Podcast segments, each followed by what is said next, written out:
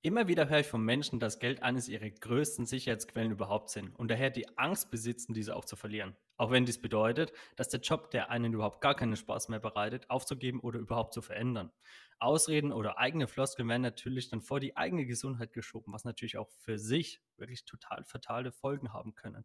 Und genau deswegen habe ich auch heute den Bastian Goldbeck, der als Finanzexperte und Branchmanager unterwegs ist, ähm, eingeladen, um genau über diese Situation mal zu sprechen. Damit sage ich herzlich willkommen, Basti, und natürlich an euch, liebe Zuhörer und Zuhörerinnen. Ja, moin. Freut mich auf jeden Fall. Danke für die Einladung. Ähm, ja, und ich habe auf jeden Fall auch schon extrem Lust, über das Thema zu sprechen. Das ist super, das freut mich sehr. Denn ich würde jetzt einfach mal ganz kurz wissen wollen, also Start, Sicherheitsquelle. Also das Thema, dass das Geld natürlich die oberste Sicher Sicherheitsquelle überhaupt ist. Hörst du das als Finanzexperte auch immer wieder? Ja, total. Und ich würde ähm, dem auf jeden Fall auch in einem, ich würde sagen, in einem gewissen Rahmen beipflichten, denn es ist natürlich so, dass wir eigentlich alles in unserem Alltag irgendwo mit einem Gegenwert in Geld messen können. Also ziemlich viel zumindest, nicht alles.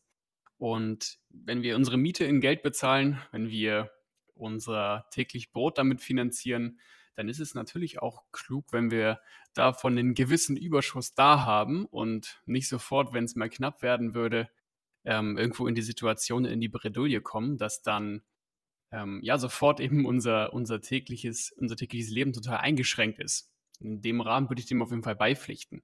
Ich sehe aber auch gewisse Grenzen dort, weil es natürlich auch gefährlich ist, wenn Geld irgendwo ähm, unser, unser Meister wird. Ja, also es ist ja nicht cool, Geld als eigenen Meister zu haben und dem die ganze Zeit hinterher zu laufen vermute einfach mal, dass es oft so ist, wenn wir eben nur aus Angst handeln, immer das Gefühl haben, hey, das Geld könnte knapp werden und ähm, uns davon eher von den Gedanken verleiten lassen, dass wir dann eben zu fokussiert auf das Thema sind. Ja, also ich denke, dass gerade vielleicht auch äh, in der heutigen Zeit, in der modernen Zeit, wo total viel Veränderung da ist, wo extrem viel Disruption durch neue Technologien, durch ähm, total veränderte äh, globale Beziehungen über verschiedene Länder, über verschiedene Kontinente da sind, dass es da eben umso wichtiger ist, dass wir uns eben auch an unseren eigenen Fähigkeiten arbeiten, an unseren eigenen Skills arbeiten und uns die Sicherheit viel mehr aus uns rausholen und nicht so gekoppelt an das Geld, was auf dem Konto da ist, eben ähm, damit leben. Ich glaube, das ist ein ganz wichtiger Punkt, ja, weil wenn wir daran arbeiten, dass wir mit unseren Fähigkeiten immer wieder neu Geld verdienen können und auch gut Geld verdienen können. Ich glaube, das ist eine besonders wertvolle Fähigkeit in heutigen Zeiten, schafft eine ungemeine Sicherheit das, denke ich, sind so meine, meine ersten Two Cents dazu. Ja, du hast es ja gerade so schön gesagt, dass das Geld äh, irgendwo mächtig über einen wird, dass man irgendwo nur noch funktioniert, damit das gewisse Einkommen reinkommt. Ich hatte gerade so den Gedanken gehabt, Basti, vor ein paar Jahren waren ja immer diese Sparbücher noch interessant. Ich weiß noch ganz genau, legen ein paar Euro auf Sparbuch, dann ist alles gut. Heute ist doch ein Sparbuch total irrelevant. Ne? Heute gibt es ja andere Möglichkeiten, um, ich sage jetzt mal, die Sicherheit des Geldes auch anderweitig auszubauen. Sprich Aktien, ne? was sich alles dahinter ver verbirgt und drum und dran. Ja.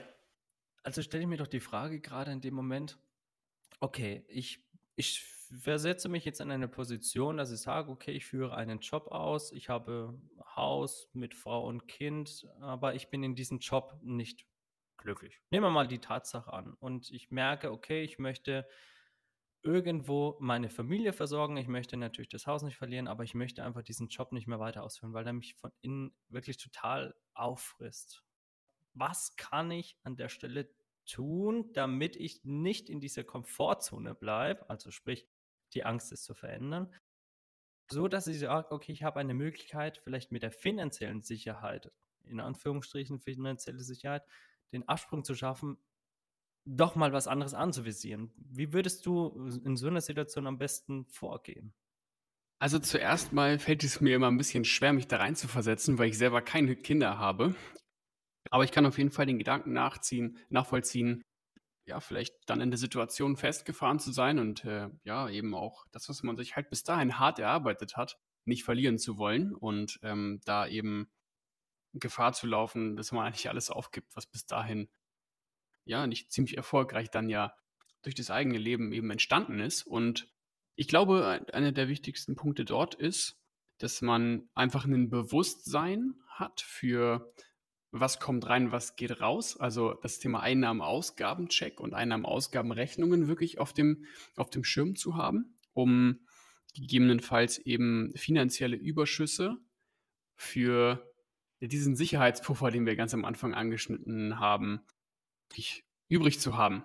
Und ich glaube auch gerade das ist ja auch in der heutigen Zeit gar nicht mehr so einfach. Jetzt vor allem jetzt zur Zeit mit steigenden Inflationsraten, ja, die sich eben darin äußern, dass wir teurere Benzinpreise haben, dass die Energiepreise steigen, dass wir in vielen Lebensbereichen einfach deutlich mehr zahlen müssen und im gleichen Rahmen vielleicht nicht bei jedem Menschen das Nettoeinkommen eben steigt und erhöht wird. Und deswegen ist es immer schwer, da nicht auf so einen, so einen Grad der, der Arroganz eben zu wandern und zu sagen, ja, man könnte ja einfach schlichtweg mehr verdienen oder sich irgendwo nochmal einen Nebenjob suchen, weil ich glaube auch als Familienvater oder auch als Familien ähm, oder als Mutter ist es eben gar nicht mal so einfach, zu sagen, ich, ich schaufel mir einfach irgendwo nochmal Zeit frei und mache mal eben noch einen Nebenjob, um dann mehr sparen zu können, um mir eine Sicherheit aufzubauen und eben vielleicht die Freiheit zu haben, jetzt könnte ich sechs bis zwölf Monate von den Rücklagen leben und dann den Job wechseln. Also vielleicht vorab, ich glaube, es ist wichtig, sich selbst attraktiv für den Arbeitsmarkt zu halten, weil das macht einen eben frei von dem eigenen Arbeitgeber, der einen vielleicht in eine Situation hätte bringen können, wo man sich dann so ein bisschen versklavt fühlt, in Anführungszeichen versklavt.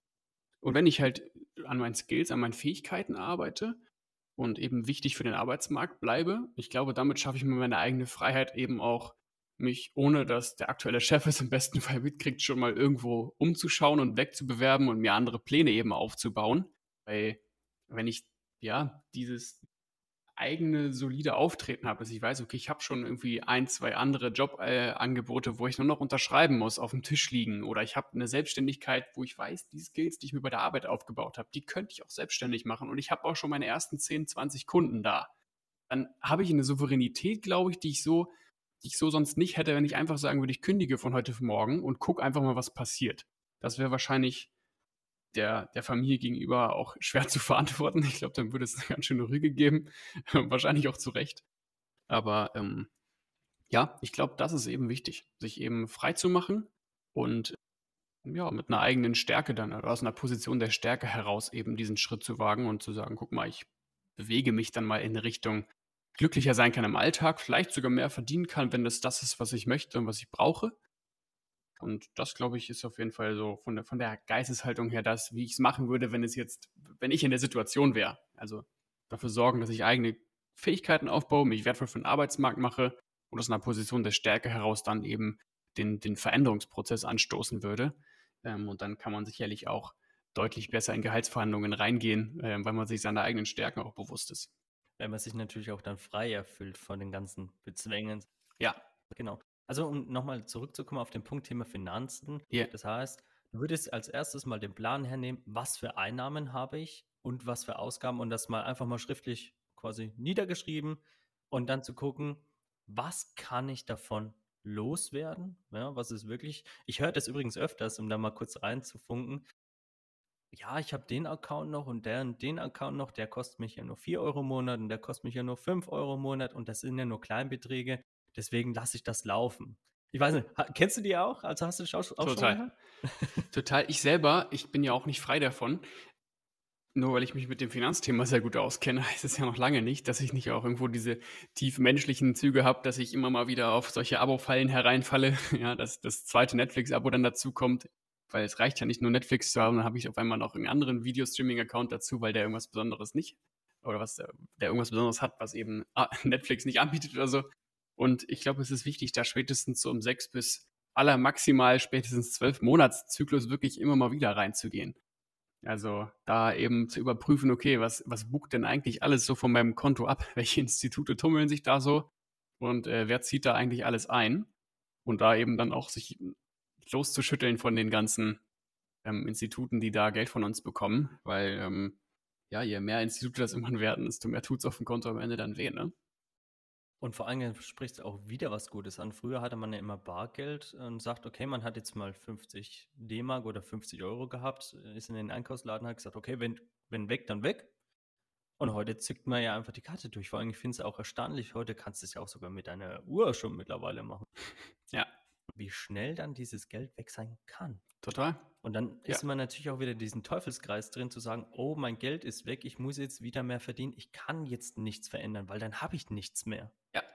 Liebe Zuhörer und Zuhörerinnen, wie sieht es denn bei euch daheim aus? Habt ihr denn mal so einen Finanzplan mal aufgestellt? Was für Einnahmen und Ausgaben habt ihr aktuell? Wie viel bezahlt ihr noch bar? Wie viel läuft automatisiert über die Kontoführung sozusagen ab? Und was kann man tatsächlich machen? Macht ihr so, wie es der Basti gerade gesagt hat, mal alle zwölf Monate spätestens einen Check? Es ist ja völlig in Ordnung, auch mal in so eine, ja, ich sag jetzt mal Abo-Falle, hast du so schon gesagt, mal reinzutreten. Wichtig ist doch dagegen mal vorzugehen, zu sagen, okay, ich habe diesen, diesen kleinen Tapser gemacht, aber ich möchte das Geld auch anderweitig haben. Dann bekommt ja dieses Geld ja auch an und für sich oder die Finanzen an und für sich wieder einen ganz anderen Wert. Total. Ja, ich kenne es ja auch. Also, es ist ja auch okay, wenn man in, das war ja jetzt ja so ein bisschen frech gesagt, Abo-Falle. Wenn man sich dann aber anschaut und die Kontobuchungen eben überprüft und merkt, das ist ja auch wichtig für mich im Alltag und es macht mir Spaß, es gibt mir ein gutes Lebensgefühl, ähm, dann kannst du kannst du natürlich auch behalten. Es geht ja nicht darum, alles pauschal erstmal umzugraben und alles direkt wegzukündigen. Aber ich glaube, es, es lohnt sich einfach, das zu überprüfen, weil ähm, ich stelle da regelmäßig fest, dass es immer wieder, wenn ich in die Situation komme, wo ich es prüfe, immer zwischen 30 bis 70 Euro, in diesem Korridor bewegt sich das so bei mir, für irgendwelche Dinge, die ich dann einfach mal wieder wegstreichen kann. Und hey, mit 30 bis 70 Euro kann man schon echt viel machen. Also da, das ist schon eine Menge Geld, wenn man die auf ein Jahr hochrechnet. Ja, dann äh, kommen da schon ein paar hundert Euro zusammen, die man eben dann wieder übrig hat. Kann man beispielsweise anlegen. Ja. Für die Zukunft. Total. Ja. Wäre eine Idee. Und das ist tatsächlich so. Also persönlich ähm, mache ich das auch so. Ich denke mir dann, okay, brauche ich das oder will ich das wirklich noch? Weil ich mir dann immer so im Hinterkopf habe, das ist so ein bisschen mein Leitfaden immer, jede Last ist ein Ballast. Ja. Und immer wenn ich dann am Konto sehe, ach, jetzt geht das wieder weg, das wieder, brauche ich das noch? Will ich das noch? Und so weiter. Nein. Das ist ein super Ansatz, ja. Ist ganz witzig. Ich habe äh, hier auf meinem Schreibtisch ähm, im Büro habe ich an meiner Kabelbox, die hier drauf steht, ist so eine Kabelmanagement-Box, dass das hier nicht so nach einem riesen Kauderwelsch aussieht. Und da habe ich eine, eine Karte draufstehen, äh, draufgeklebt, wo so im Visitenkartenformat draufsteht, ist das wirklich nötig? Ja, dass ich immer wieder daran erinnert werde, hey, gibt es da irgendeine Ausgabe, da will sich jetzt wieder eine coole App irgendwie in mein Monatsabo reinschleichen? Ist das wirklich nötig oder eben vielleicht auch gar nicht? das ist ein ganz guter Reminder. Ja, ja, ist ein super Reminder. Also, liebe Zuhörer und Zuhörerinnen, das ist wirklich mal im Hinterkopf zu halten. Brauche ich das wirklich und will ich das? Und vor allem, wenn ja, wie lange binde ich mich daran?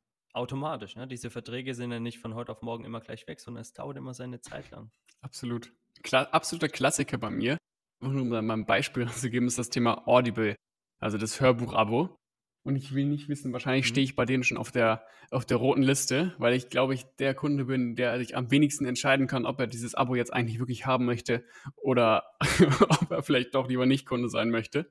Also ich bin dort seit wahrscheinlich fünf oder sechs Jahren, ähm, wenn nicht sogar noch länger angemeldet und ich kündige im wahrscheinlich drei oder vier Monatsrhythmus kündige ich dieses Abo wieder, weil ich mal ein cooles Hörbuch finde, wo ich sage, das hätte ich ganz gerne mal gehört, weil ich sehr, sehr, sehr viel lese sonst.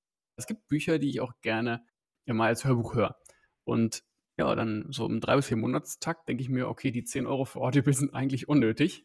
Und dann kündige ich wieder, dann kriege ich wieder drei Monate von denen gratis geschenkt, so als Werbeaktion. Also vielleicht auch ein kleiner Tipp, ja, wer dann drei Monate gratis abgreifen möchte, der kann das gerne auch so machen. Aber ähm, wie oft ich das schon wieder reaktiviert und gekündigt habe, Wahnsinn.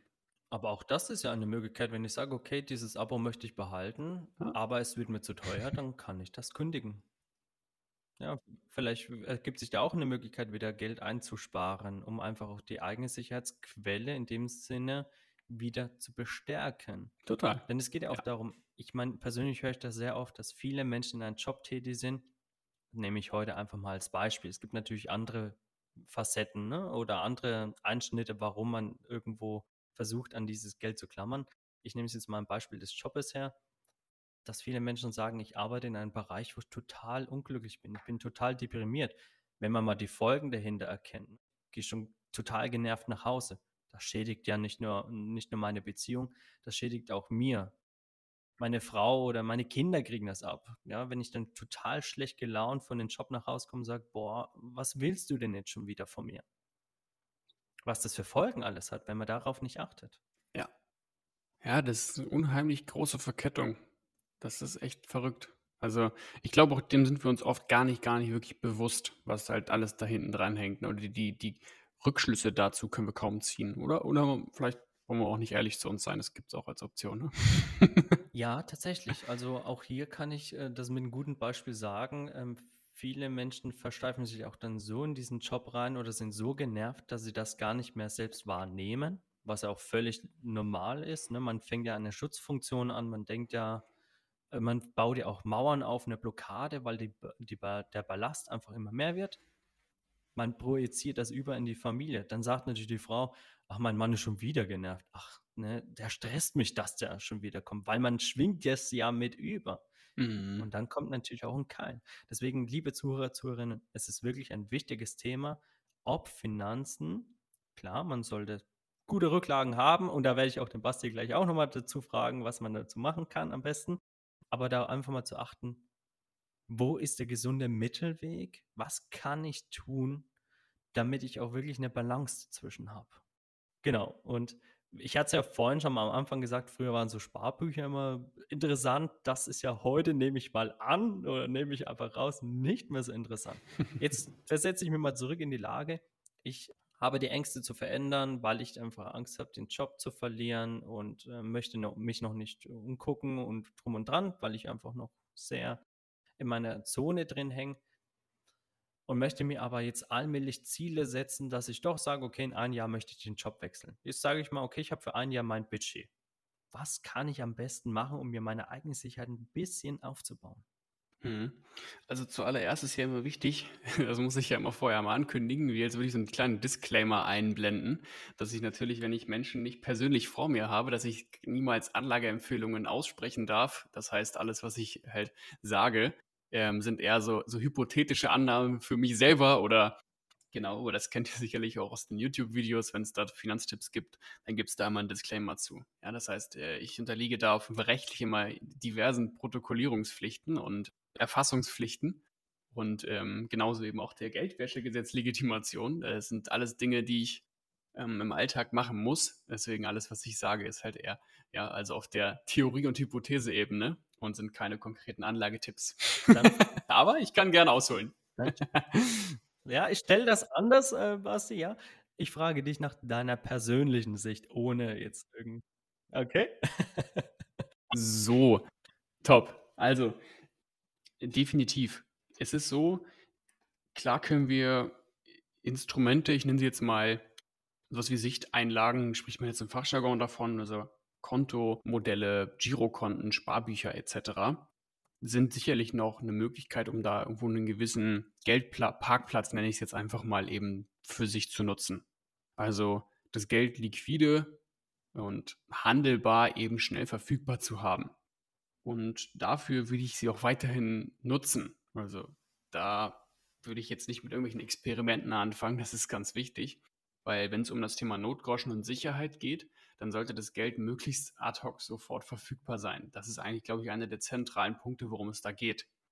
Und wenn ich für mich 'ne Schwell also, 'n Schwellenwert definiert habe, wo ich sage: „Das ist auf jeden Fall meinem Sicherheitsempfinden nach entsprechend 'nen Wert.“ Beispiel: Es gibt so Schablonen, die man sich da drauflegen kann, 2 bis dreimal das Nettoeinkommen auf'm Konto. Wenn man aber auch deutlich höhere Fixkosten hat, dann würde ich vielleicht eher sagen, ein Vielfaches der der Fixkosten, die man monatlich hat und beispielsweise 6 Monate lang die Fixkosten, die man monatlich trägt. Also, wirklich die fixen Fixkosten wie: Wenn ich das nicht zahle, dann habe ich 'n Vermieter, der droht mir dann mit Inkasso oder wie auch immer, ja? Also, die wirklichen Fixkostenblöcke, die man auch nicht monatlich stornieren könnte oder so.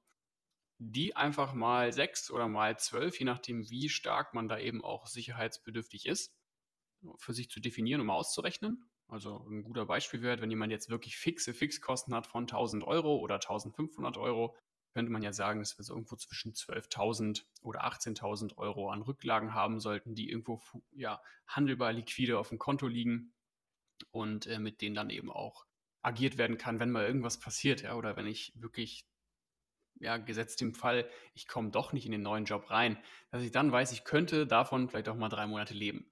Und das ist eigentlich 'n guter Wert. Ich sage aber, alles, was darüber hinaus auf Konten liegt, ist ja in der heutigen Zeit schon gar nicht mehr so, gar nicht mehr so entspannt, weil wir zahlen teilweise ab gewissen Budgets, bei manchen Banken sind es 50.000, ich kenne aber auch Banken, wo es schon ab 5.000 losgeht, dass wir da Kontoführungsgebühren und Strafzinsen sogar zahlen, also ein halbes Prozentpunkt dafür zahlen, dass das Geld eben dort ja, sicher liegt. Und da denkst du dann natürlich dreimal drüber nach, lasse ich es da überhaupt wirklich auf dem Konto liegen oder suche ich mir eben alternative Möglichkeiten, äh, die es ja eben auch gibt und platziere es halt lieber dort damit ich diesen Kostenblock nicht habe. Weil das ist natürlich schon ein hoher Preis, den wir zahlen, nur dass das Geld dann verfügbar ist für einen Fall, wo wir gar nicht wissen, ob er eintritt. Ne? Tritt, ne? Also ja, dass ich dann mal da schnell ran muss und handeln muss. Genau, also so würde ich es eben machen. Und ja, alles darüber hinaus, wenn wir uns das Sparbuch für die heutige Zeit ähm, anschauen, da sind wir natürlich in einem Zinsumfeld, was aktuell gerade wieder aufgrund von einer Konterstrategie für das Thema Inflation, die jetzt gerade immens ansteigt oder anzieht. Wir sind ja mittlerweile tagesaktuell, also heute haben wir jetzt Juni. Tagesaktuell kann ich nicht sagen, habe heute noch nicht geschaut, aber es war jetzt ähm, vor einer Woche bei 8% Linie überschritten. Also eine Inflationsrate, die schon echt ziemlich krass ist. Und da probiert natürlich auch äh, eins der wichtigsten geldpolitischen Steuerungsinstitute, die Europäische Zentralbank, eben natürlich auch gegen anzukämpfen und ja, da eben mit mit Zinsschritten eben dafür zu sorgen, dass es vielleicht ja da auch langsam mal in eine andere Richtung geht und nicht mehr noch schlimmer wird. Das heißt, es gibt aktuell wieder leichte, leichte Tendenzen und dass wir ein steigendes Zinsumfeld haben. Die Frage ist halt, wie lange es so sein wird und wie hoch vor allem auch.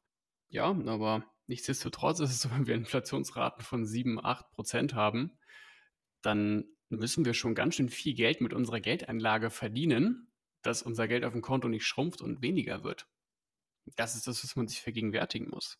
Ich gebe mal eine Beispielrechnung, ich erzähle jetzt ein bisschen viel, aber vielleicht ganz wichtig, um das eben zu durchdringen, wenn man noch nicht so tief drin ist. Wenn wir 10.000 Euro auf dem Konto liegen haben und wir lassen das bei 7% Inflation, ich kann mal direkt parallel kurz rechnen, weil ich auch mit gerade am Rechner sitze, dann sind es bei 10.000 Euro, die wir bei einer Inflationsrate von 8%, wie wir sie jetzt haben, wenn das drei Jahre so weitergehen würde, dann hätten wir bei 8% Inflationsrate nach drei Jahren noch eine Kaufkraft von diesen 10.000 Euro von 7.900 und ein paar zerquetschten Euro. Also Status quo können wir uns für 10.000 Euro mal ganz hypothetisch einen gebrauchten Golf mit, weiß ich nicht, ganz guten Kilometern so kaufen. In drei Jahren wäre es dann aber so, wenn es bei 8% bleibt mit der Inflation, dass wir dann in der Zeit also die Kaufkraft, der Wert des Geldes, was man da an Gegenwert für bekommt, zum Beispiel in Sachwerten oder Gütern gemessen, so sehr sinkt, dass wir nur noch, ja, vielleicht einen Golf mit deutlich, deutlich mehr Kilometern kaufen können für den gleichen Preis, also das gleiche Geld, was wir auf dem Konto liegen hatten. Und ähm, das ist eben das, wo man es vielleicht in anfassbaren Beispielen halt im Alltag merkt. Also ich glaube auch, dass es durch diese Zahlen ähm, immer mehr auch in der, in der breiten Masse auch ankommt. Also ich spüre das total viel. Ich werde da viel zu angeschrieben zurzeit. Hey, was kann man jetzt machen eigentlich mit dem Thema Inflation? Ja, ich brauche ja jetzt irgendwie Lösungswege, weil der Leidensdruck so groß ist, mhm. weil es so teuer wird mittlerweile, nicht zu handeln. Ja, dass es eigentlich schon äh, keiner mehr aushält. Mhm.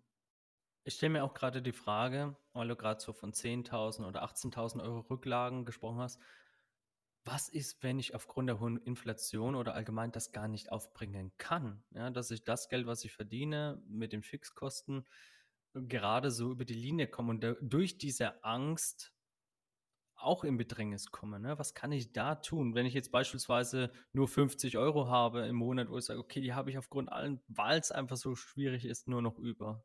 Was kann ich dann noch tun? Hm. Also ich probiere mal die Frage nochmal noch mal wiederzugeben, dass ich sicherstelle, dass ich das richtig verstanden habe. Ähm, ob es jetzt Möglichkeiten gibt, dass man, wenn man zum Beispiel nur in der Lage ist, 25 Euro monatlich zur Seite zu legen oder vielleicht sogar nur 10 oder 50 oder so im Monat als Sparplan zur Verfügung hat und damit, ob es mhm. da Möglichkeiten gibt, wie man damit auch gute, gute Anlagen tätigt und trotzdem was bei rumkommt. Genau, weil viele Menschen wollen ja auch für ihre Rente jetzt schon vorsorgen, weil klar, die Rentensysteme und alles, wir wissen, wie die Zukunft aussieht, das ist kein, kein Geheimnis mehr. Ne? Und jetzt sehe ich, okay, ich habe so viele Ausgaben, die Inflation steigt ins Enorme, ich weiß gar nicht mehr, wie ich das alles bezahlen soll. Ne? Ich habe jetzt am Schluss, nehmen wir mal die Zahl 25 Euro an, ich habe die noch über, die kann ich noch entbehren. Was kann ich damit tun? Ja, also es gibt definitiv damit auch schon Möglichkeiten. Ja. Es gibt, ist jetzt natürlich immer schwer, auf, auf einen Punkt, weil, also auf einen Punkt zu formulieren, was genau jetzt eine Möglichkeit wäre, weil es gibt halt im Finanzmarkt eben nicht so wirklich die eierlegende Wollmilchsau als ein Finanzprodukt, was eben für alle Anlageziele das gleiche ist, sondern man muss halt natürlich immer schauen, okay, wo möchte jemand hin, wie viel Zeit bringt jemand mit, wo möchte man ähm, eigentlich mit dem Geld mal hin, was hat man für ein Anlegerprofil, was hat man für Vorerfahrungen, was eignet sich also überhaupt für mich als Anlagestrategie, aber da gibt es auf jeden Fall glücklicherweise ähm, auch echt mittlerweile Möglichkeiten, sich halt auch über YouTube selber ein bisschen schlau zu machen, mhm. Bücher zu lesen zu dem Thema und äh, da ja einen guten Eindruck zu bekommen, so was kann ich da eigentlich tun? Also im Generellen ist es so, dass es auch mit 25 Euro auf jeden Fall schon wirklich coole Möglichkeiten gibt, Sparpläne zu machen und auch ähm, Renditen zu erwirtschaften, die es wahrscheinlich sogar schaffen, die Inflationsraten zumindest rein zu verdienen, also dass man nicht komplett irgendwie enteignet wird durch die Inflation. Also das gibt es auf jeden Fall an Chancen und Möglichkeiten. Die Frage, wie tief wir da reinsteigen wollen in das Thema, also können wir sehr gerne machen, aber mhm. genau. Also ich würde an der Stelle sagen, also für mich war es wichtig, aus einer Angst, nämlich der Sorge über die Zukunft zu erfahren, kann man eine Hoffnung schmieden. Ja. Ja, und deswegen auch, liebe Zuhörer und Zuhörerinnen, ihr habt es gehört, es gibt Möglichkeiten, wenn was ist, meldet euch beim Bastian, weil er ist ja, ja auch der Experte darin. Deswegen habe ich ihn ja auch heute zu Gast einfach dazu auch eingeladen. Ne? Es ist ja einfach ein sehr, sehr wichtiges Thema. Das gleiche ist, als zweites, was mir so gekommen ist, als du vorhin davon gesprochen hast, mit den Strafzinsen auf den Konten und so weiter. Was ist, wenn ich so gut verdiene, dass ich so viel in Anführungsstrichen überhabe, dass ich dafür bestraft werde? Also ist doch mein Gedanke in dem Fall, mehr auf meine Work-Life zu achten, in dem Fall zu sagen, okay, dann suche ich mir doch eine Alternative, wo ich nicht mehr so viel verdiene, habe dafür mehr Freizeit oder gebe die Stunden runter, kümmere mich mehr um meine Familie oder um dem, was ich mö machen möchte, ja. Wäre auch eine Option, mit sich selbst zu beschäftigen in dem Moment. Ne? Das stimmt, das stimmt auf jeden Fall. Ja, ich denke dazu, es ist wahrscheinlich immer sehr, sehr abhängig davon, was eigentlich diesen Menschen gerade äh, treibt. Ja, also ähm, ich sag mal so, wenn ich sowieso schon Strafzinsen zahle, ich würde zuallererst erstmal mir die Frage stellen, bin ich denn mit der richtigen Anlagestrategie aufgestellt, wenn ich jetzt äh, so viel Strafzinsen zahle, den ganzen Tag für das Geld arbeite? Ich übersetze mir das immer so. Je nachdem, welchem beruflichen Weg man unterwegs ist, sehe ich immer das Nettoeinkommen, was am Ende wirklich bei einem auf dem Konto landet, sehe ich als wie so eine Art gespeicherte Zeit, die wir ja bei einem Arbeitgeber verbracht haben, wo wir einen Gegenwert für bekommen haben. Also oft kriegen wir einen Stundenlohn, zum Beispiel 15, 20 Euro oder so. Und das ist ein Stundenlohn, die, ja, für den tauschen wir eben eine Stunde unserer Zeit und unsere Arbeitsleistung und bekommen dafür Geld zurück. Und ich finde halt immer, wenn man das mal als Betrachtung oder als Geisteshaltung sieht und man häuft ein Vermögen auf einem Konto an, und sieht, man hat dann da mehrere hundert, vielleicht tausend Stunden Zeit, die man investiert hat, die dort in Form von Netto ähm, Gegenwert in Geld liegen. Und dann lasse ich die da einfach von der Inflation auffressen. Dann ist das so ein bisschen wie das, mein, mein Lebenswerk, meine Arbeitsleistung, die ich investiert habe, wird gerade einfach durch die Inflation kaputt gemacht. Das ist vielleicht ein bisschen drastisch formuliert jetzt, bewusst ein bisschen polarisiert vielleicht auch. Aber ähm, so übersetze ich mir das mal bildlich. Und Deswegen würde ich mir da die Frage stellen, sie das gleiche Spiel, wie viel brauche ich denn für mein Sicherheitsbedürfnis? Und alles weitere würde ich mir eine Strategie für überlegen, was mache ich mit dem Geld, dass es eben auch für mich arbeiten kann. Weil es gibt ja ähm, bereits, also ich sage mal so, wenn man ein Vermögen von zum Beispiel 100.000 Euro rumliegen hat und das sinnvoll investiert, dann gibt es auch Möglichkeiten, wie man sich aus einem vorhandenen Vermögen schon wie eine Art Zusatzeinkommen aufbauen kann. Ja, manche kennen das vielleicht unter diesem Stichwort auch Dividendenstrategie oder Auszahlungsstrategien dann, wo ja, man von Erträgen eben auch ganz gut dann ein Zusatzeinkommen generieren kann. Vielleicht könnte man das dann auch nutzen, um eben seine Zeit im Alltag ähm, nicht zu viel bei der Arbeit zu verbringen und eben ein bisschen Zeit einzusparen. Ähm, je nachdem, was man so vorhat im Alltag. Aber ähm, ja, also ab 100.000 Euro gibt, ich haben, da habe ich mhm. auf jeden mhm. Fall auch schon Live-Beispiele, wo man sich zwischen 3.000 und 5.000 Euro Zusatzeinkünfte ähm, auf Jahresbasis natürlich, nicht monatlich, das wäre ein bisschen viel. Also da bräuchten wir ein bisschen mehr Geld auf dem Konto, ähm, um damit eine gute Anlage zu bauen. Aber so zwischen 3.000 und 5.000 Euro in dem Schnitt kriegt man das ähm, sicherlich hin, sich daraus auch Zusatzeinkünfte zu generieren. Und klar, einen kleinen Anteil Abgeltungssteuer muss man da auch drauf zahlen, je nachdem, in welchem Kontext man das macht. Aber genau, das wäre eine Möglichkeit, wie man zum Beispiel mit viel Vermögen ähm, eben auch dafür sorgen kann, dass man im Alltag vielleicht nicht mehr allzu viel arbeitet, wenn man im Angestelltenverhältnis ist oder so oder eine Führungsposition hat so und sagt, hey, vielleicht möchte ich einfach mal fünf oder zehn Stunden weniger arbeiten, ähm, wäre das vielleicht eine Option. Was natürlich auch wieder den Freiraum schafft, über seine Ängste Ja. und auch Glaubenssätze, auch das Sicherheitsdenken mal darüber nachzudenken, ja. Ja. Und ich finde es schön, dass du das so schön zusammengefasst hast. Du tauscht Zeit gegen digitale Zahlen, ja, also Lebenszeit gegenüber digitale Zahlen. Und was ist es mir wert? Und was du auch so schön gesagt hast, irgendwo jemand Drittes, in dem Fall die Inflation, kommt her und nimmt mir das gerade Mhm. weg. Ja, auch einfach mal bewusst einfach mal reingerufen. Der Podcast ist ja auch einfach heute da, um einfach sowas mal im Bewusstsein zu rufen. Und dann die Frage zu stellen, will ich das? Und dann wieder die Frage zu stellen, was will ich wirklich im Leben? Ja, will ich mehr investieren? Ist Geld mein Sicherheitsaspekt? Ist es vielleicht auf irgendetwas hergebaut und möchte doch komplett was anderes? Wenn ihr natürlich dann mehr über Finanzen wissen wollt, ich kann euch nur den Bastian empfehlen, deswegen habe ich ihn auch heute dazu eingeladen. Da ist er natürlich der Experte. Ich kann es nur noch mal an der Stelle sagen. Also auch hier noch mal darauf hingewiesen, macht euch doch mal einen finanziellen Plan.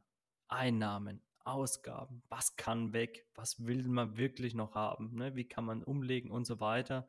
Und das muss natürlich auch individuell betrachtet werden. Das ist ja heute kaum möglich, das darzustellen. Ja, total. Also das kann ich auch wirklich total, total un unabhängig ähm, von den Handlungsschritten, die man eben danach geht, kann ich das auf jeden Fall empfehlen, sich da eben klar darüber zu werden. Wo möchte ich eigentlich für sparen? Was sind wirklich meine tiefen Antriebe? Also wo habe ich wirklich Lust im Leben drauf? An, an Sparzielen, wo ich schlichtweg einfach dieses, ja, diesen treibenden Faktor Geld verbrauche. Ich bezeichne Geld irgendwie übersetzt auch immer als eigentlich eine Strategie, um Bedürfnisse zu befriedigen, weil mehr ist es am Ende eigentlich nicht. Es ist eigentlich nur ein Werkzeug. Und ähm, wenn ich weiß, ich habe beispielsweise das Ziel, ich möchte immer mal ein Eigenheim haben, ähm, dann wird es gerade mit den neuen Auflagen durch die BaFin auch für die Banken gar nicht mehr so einfach, mit ganz, ganz wenig Eigenkapital zu finanzieren. Und deswegen ist halt auch der erste Schritt, sich mhm. dann im Klaren darüber zu sein, ich 20, 30 Prozent Eigenkapital von der Gesamtfinanzierung irgendwie übrig haben möchte, dass ich mir da eben auch einen Plan für überlege. Und es gibt so Seiten, also das ist beispielsweise einer meiner absoluten Favoriten, wie zinsen-berechnen.de. Da muss ich mich auch nicht für irgendwie jetzt rechtfertigen, wenn ich da einen Tipp für gebe, weil es gar keine Anlage ist, sondern zinsen-berechnen.de ist einfach nur ein Online-Zinsrechner.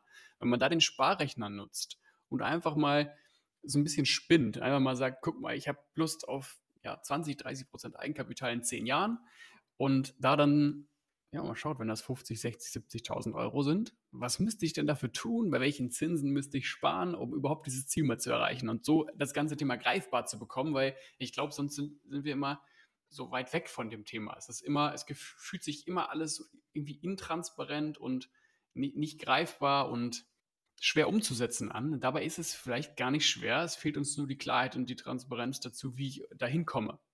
Und da sich einfach mit zu beschäftigen und mal mit Zahlen zu spielen. Auch wenn das vielleicht früh schon uns irgendwie beigebracht wird, dass Mathe blöd ist und wir nicht rechnen können und was auch immer.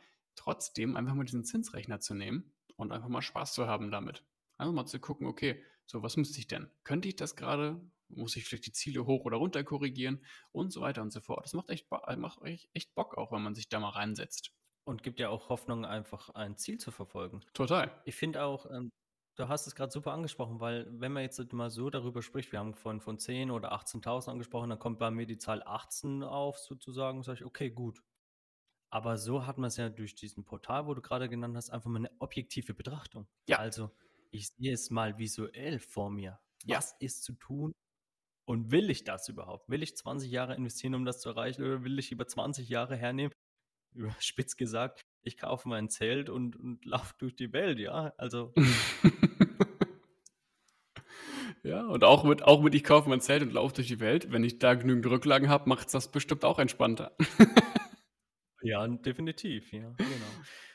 Noch eine Frage. Hast du denn noch für uns einen besonderen Tipp, den du uns Zuhörer und Zuhörerinnen mitgeben möchtest?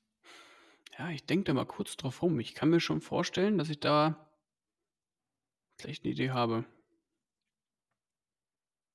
Also ich glaube, einer der wichtigsten Tipps, den ich mitgeben kann, ist, dass man lieber klar sich auf jeden Fall mit beschäftigen mit der Thematik, auch mit Geldanlage, mit Investitionen, mit wie funktioniert das eigentlich. Vielleicht mal ein Buch lesen, ein Einsteigerbuch oder YouTube-Videos dazu gucken oder zu den ersten Schritt wagen. Aber der dringendste Impuls, den ich geben kann, ist halt lieber früh starten und einfach mal anfangen, als das Thema aufzuschieben und halt nicht voranzukommen, sondern vielleicht ist der Impuls jetzt nach dem Podcast heute direkt nichts anderes zu machen, als einfach mal sowas zu googeln wie Anlagestrategie bauen oder wie investiere ich oder Zinsen minus Berechnen nehmen und direkt rechnen. Also so diesen ersten Impuls sofort mitzunehmen und einfach mal loszulegen und nicht lange zu fackeln, weil ich glaube, das ist eine der größten Hürden aufgrund verschiedenster Blockaden, die wir da in dem Thema vielleicht haben,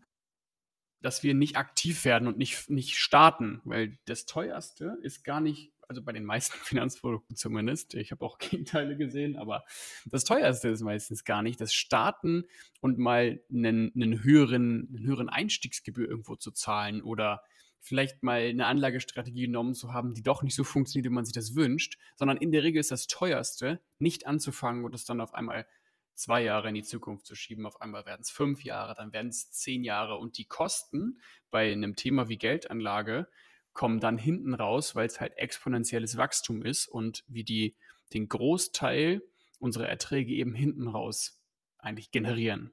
Und jedes Jahr, was wir vornehin halt zu spät starten, kostet uns hinten raus meistens Faktor 10 von dem, was wir eingezahlt haben, wenn man ganz lange Zeiträume eben sich betrachtet. 40 Jahre, 50 Jahre Sparzeiten. Ja, das heißt, das ist wirklich teuer, nicht anzufangen. Und das ist, glaube ich, einer der wichtigsten Tipps, die ich geben kann. Einfach ja, mal, mal loszulegen und sich mal auf die Reise zu machen bei dem Thema. Weil es ist eigentlich gar nicht so schlimm, wie sich manche vorstellen, also gar nicht so trocken, wie sich manche vorstellen. Ja, das ist, glaube ich, das Wichtigste. Ja, also es ist ja auch so, ne? Auch mal von den Unbewussten, den Bewussten nochmal zu rufen, den Finanzplan zu machen und wie du so schon gerade gesagt hast, anzufangen, ja, und da zu gucken, ja, okay, ich habe heute die Angst XY, ich habe die Sorge XY, doch was kann ich aktiv tun? Ja, wer kann mich dabei unterstützen und auch ehrlich zu sich selbst zu sein? Okay, ich habe es bis heute doch alleine nicht geschafft. Wen hole ich da ins Boot, damit ich anfangen kann, damit ich diese Sorgen, diesen Ballast in dem Moment ja auch losbekomme, um auch wieder entspannt in den Tag zu kommen? Oder auch, um auf meinen heutigen Podcast-Beispiel äh, einzugehen, mit dem Jobwechsel zu sagen, okay, ich bin jetzt unabhängig von den Arbeitgeber, ja, also Zeit und digitalen Zeit, äh, Zahlen, Tauschgesetz, mit einem anderen Arbeitgeber zu tauschen, zu wechseln. Ja. Super.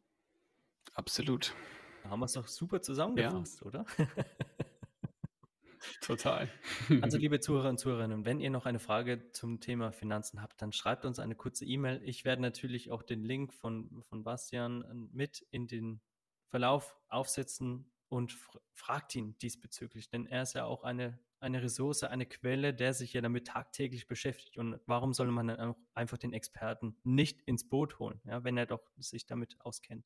Ich biete auch übrigens das vielleicht einfach mal kurz am Rande. Ich mache auch regelmäßig mhm. mal Webinare zu dem Thema. Wie investiere ich eigentlich richtig? Also, dass ich sage, wirklich einfach nur so zwischen einer Stunde und 70 Minuten, je nach Rückfragen auch, ähm, einfach Content, der, der mir am Herzen liegt und ähm, wo ich sage, hey, da stehe ich auch einfach für ein, für dieses Gedankengut, ähm, weil ich einfach möchte, dass wir in Deutschland von einer Investorenquote oder Anliegerquote von, ja, die so zwischen 15 und 20 Prozent in der Regel schwankt. Das ist leider viel zu wenig für das, was wir haben sollten. Da gibt es Nationen, die da ganz anders unterwegs sind. Und ja, dafür brenne ich einfach, dass wir das ein Stück weit einfach verändern können. Und deswegen mache ich da Webinare zu, weil es mich einfach echt begeistert, darüber zu sprechen. Und da geht es genau darum, wie werde ich eigentlich vom Sparer zum Anleger? Wie kann ich meine ersten Schritte gehen? Was sind eigentlich meine persönlichen eigenen Treiber, warum ich das tun sollte? Und eben auch so die klassischen Stolpersteine aufgearbeitet. So was sollte ich vielleicht auch nicht tun.